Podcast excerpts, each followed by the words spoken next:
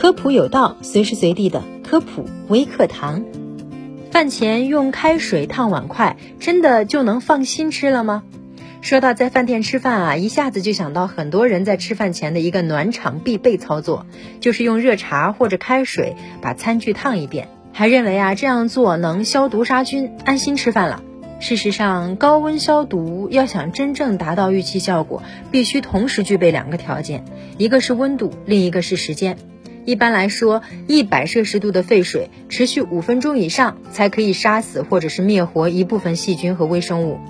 肠道传播性疾病的微生物种类很多，常引起急性腹泻的细菌，多数要经过一百摄氏度的高温作用一到三分钟，或者八十摄氏度作用十分钟才能死亡。另外，还有一些细菌对高热有更强的抵抗力。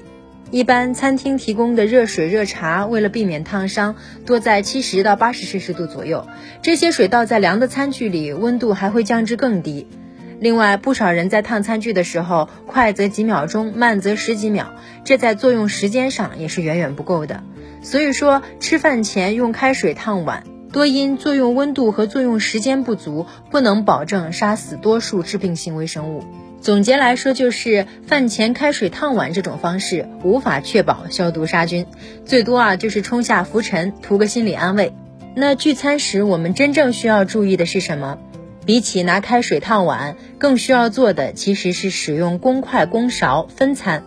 一盘菜，无数筷子夹来夹去，一桌子人的唾液会随着筷子、勺子进入每个人的身体里，容易给各种细菌、病毒造成大量传播的机会。公筷公勺绝对不是精致生分，而是对自己健康的一种保护，也是对同桌共吃的小伙伴的一份关爱。使用公筷分餐可以大大减少各种交叉感染的机会，降低罹患疾病的风险，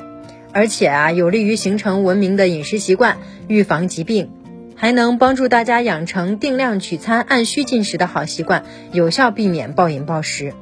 分餐制对儿童和学生的优点更为明显，按需进食、定量进食，保证营养平衡和生长发育良好。